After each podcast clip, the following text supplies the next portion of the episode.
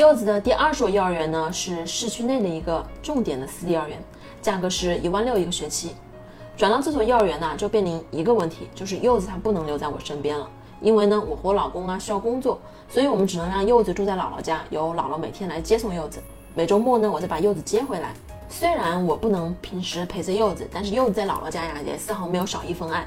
姥姥对柚子呀是舍得花舍得买，真的是全家都捧在手心里的宝。所以说肯定是不愿意离开爸爸妈妈的。但是呢，在姥姥家，柚子也一样很开心。所以啊，柚子在姥姥家上学呢，我没有任何什么好操心的，唯一就是觉得和柚子相处的时间少了。这所私立幼儿园可以说是我们区里面最好的，我也提前去参观过硬件、软件水平。硬件上呢，是比之前的幼儿园还要好，老师呢也是有资质、有证的幼师。我后来才知道啊，就是我们原来那个小区的幼儿园里面有好几个都是没有持证就上岗的幼师。在课程安排上呢，这个幼儿园也非常的丰富。他还会更在意培养孩子的自律能力啊、动手能力啊等等。图书角、玩具角一应俱全。伙食上呢，也有家长专门成立的伙委会定期来考察。那幼儿园呢，每天都有一节英语课。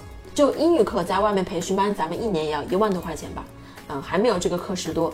我当时觉得真的很值，因为我没有时间去教柚子学英语嘛，所以我就觉得说他能去上这个英语课非常好。但事实证明是呢，即使每天有一节英语课，课后回家不复习，那也是白搭的。孩子呢，该不会的还是不会，所以这里呢就体现了父母的重要性。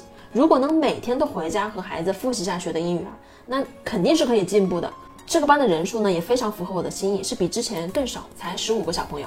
那么家长呢还可以通过手机 APP 去查看着班上的实时动态。每个班都有新风系统、直饮水机，孩子洗手都是热水，还有难保小便的尿池和马桶。所以呢，除了价格以外，这个幼儿园的各个方面我都是觉得非常满意的。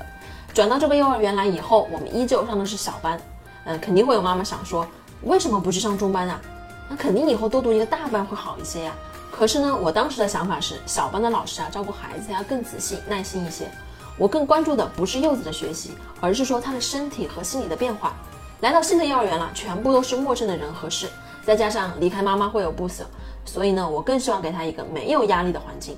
而且呢，当你上了中班的时候，老师在自理方面呢，肯定会关注的少一些，更加注重技能或者是说学习能力上的培养。我希望柚子重读小班呢，会多一些自信，因为他在吃饭、穿衣上面都已经没有问题了，嗯，也比较听话，认知能力呢、自理能力呢，也是班上比较拔尖的，老师自然就会喜欢跟他多互动呀。在小朋友眼里呢，他也像一个大哥哥一样，什么都能做得最好，自然呢也愿意跟他交朋友。最后离开这个幼儿园，是因为我觉得太远了。每天早上呢，姥姥要带着柚子去幼儿园，都要骑半个多小时的电动车，再加上呢，正是早高峰，汽车呢也很多，所以呢，安全确实存在问题。要是说遇上雨雪天呢，那就更麻烦了。